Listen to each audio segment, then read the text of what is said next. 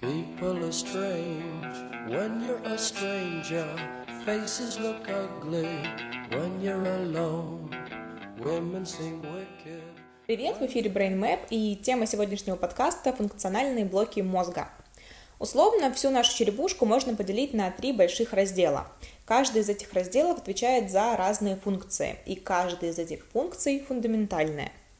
Первый раздел, который мы рассмотрим, называется гипоталамус. Для организации нормальной целенаправленной деятельности необходимо поддерживать общий тонус коры.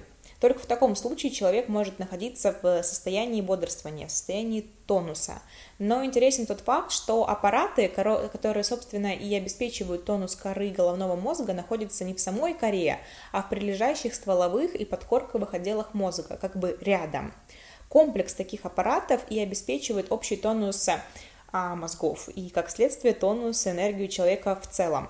Такое образование подобно нервной системе. Если бы мы могли наблюдать за тем, как распространяется возбуждение по коре, мы бы наблюдали плавное перемещение светлого такого пятнышка. Такое светлое пятно, луч, а, перемещается медленно или вверх, или вниз, и оптимальное возбуждение будет там, где находится это пятно.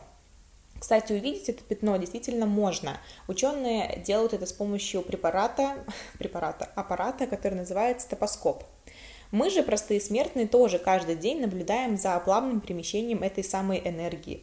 А, представьте себя утром. Сначала вы просыпаетесь, то бишь вы открываете глаза, осознаете то, что вы проснулись, вы уже моргаете, и только потом вы а, там, не знаю, встаете, убираете телефон, выключаете будильник и так далее потом вы уже встаете, а, развитие событий может быть разным, но структурность и последовательность всегда прослеживается. Возникает некоторая номенклатура перемещения энергии для достижения тонуса. Было бы странно, если бы сначала поднимались с кровати, а только потом просыпались. Так, конечно, случается с лунатиками, но это пытаются лечить. По-научному то, что мы сейчас рассмотрели, называется работа гипоталамуса. Гипоталамус – это анатомический комплекс, он не имеет четких границ, потому что его нейроны включены в нейронные сети по всему головному мозгу. Гипоталамус, правда, очень важная для нас штука. Во-первых, тонус коры – вещь необходимая. Во-вторых, обменные процессы, такие как дыхание, пищеварение, сахарный белковый обмен, все они регулируются главным образом аппаратами гипоталамуса – и что интересно, что этот самый процесс регуляции происходит как нисходящий, так вверхходящий. Вот иногда слышишь такую фразу, мол, перед контрольной, перед экзаменом съешь шоколадку, потому что сахар полезен для мозгов. А, так вот, съедаем сахар и тем самым регулируем работу гипоталамуса. Если момент пробуждения, это пример нисходящий от мозга ко всему телу, то съешь шоколадку – это верхходящий от желудка к мозгам. Желудок получает сахар, понимает то, что м, ему дали питательное вещество и передает это самое вещество в мозг. И мозг такой, м, надо думать. Такие дела. Следующий отдел а, отвечает за память, информацию, прием и переработка, хранение и так далее. А, наша память напрямую зависит от того, что мы ощущаем, как мы ощущаем и где мы ощущаем. А что, как и где всегда очень относительные понятия, всегда поддаются изменениям. Разные люди по-разному расскажут вам об одном и том же событии, потому что у каждого разное восприятие. Вот почему не стоит доверять памяти. С чего же состоит память с точки зрения физиологии? Наша память, в кавычках, покрывает мозг, будто оболочка, и состоит из трех зон. Отсюда название третичная зона мозга.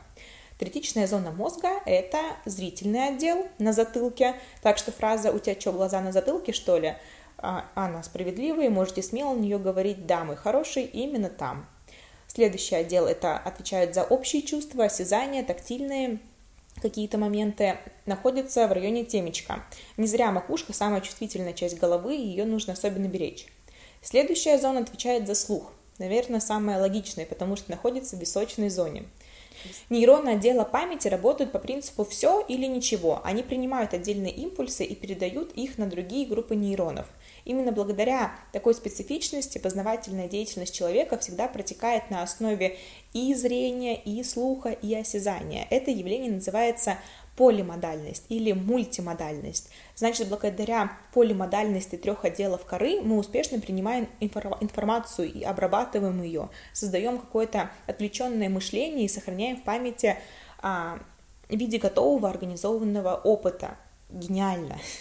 Лучше всего запоминается тот материал, который можно и прочесть, и прослушать, и законспектировать.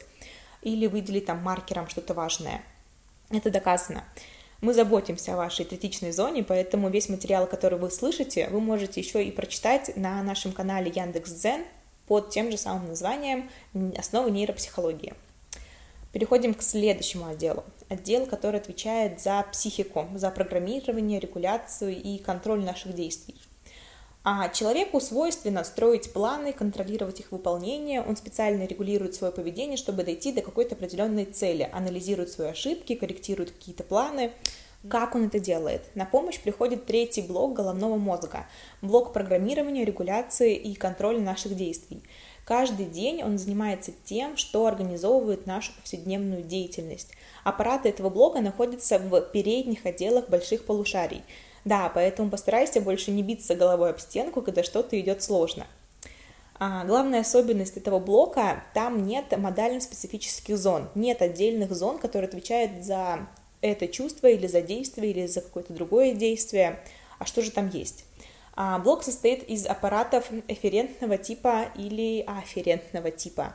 То есть один аппарат выводит импульс, а другой его принимает. Кстати, происходит это в том числе благодаря глиниальному серному веществу, Звук сверчка сейчас нужен, да? А, я поясню. Глия или нейроглия — это такие клетки, которые находятся между нейронами и помогают им работать. Такие security нейронов. Еще одна особенность этого блока — это его расположение. Третичные отделы лобных долей стоят над другими отделами головной коры. Их функции регуляции намного универсальней, поэтому сложно переоценить их вклад в организацию поведения человека. Кстати, этот отдел, который формирует цели, начинает созревать на поздних этапах антогенеза. Первый активный темп роста начинается только когда ребенок празднует свой третий день рождения, а второй приходится на возраст 7-8 лет. Поэтому не стоит требовать слишком много от пятилетнего малыша. Если маленький человек пошел ей суп, но по пути там завернул в игровую и остался там строить замки из лего, не ругайтесь. Маленький человек абсолютно внимательный, абсолютно сообразительный, но просто в меру своего развития, своих мозгов. У него еще только все начинается, поговорите с ним лет через пять. А, что же будет, если нарушить эту зону мозга?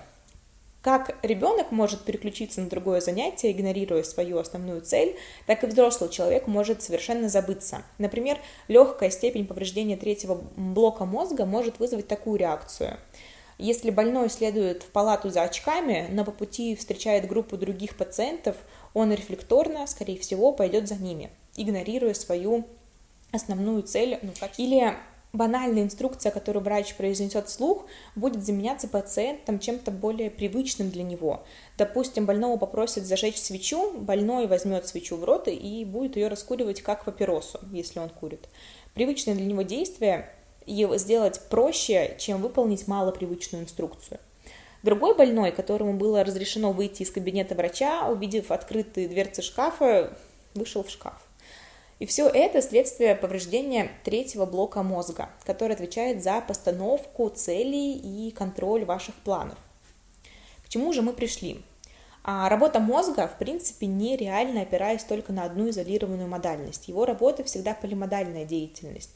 Но и это не точно. Можем ли мы жить только с одной частью мозга или без мозга вообще? Слушайте и читайте на нашем сайте.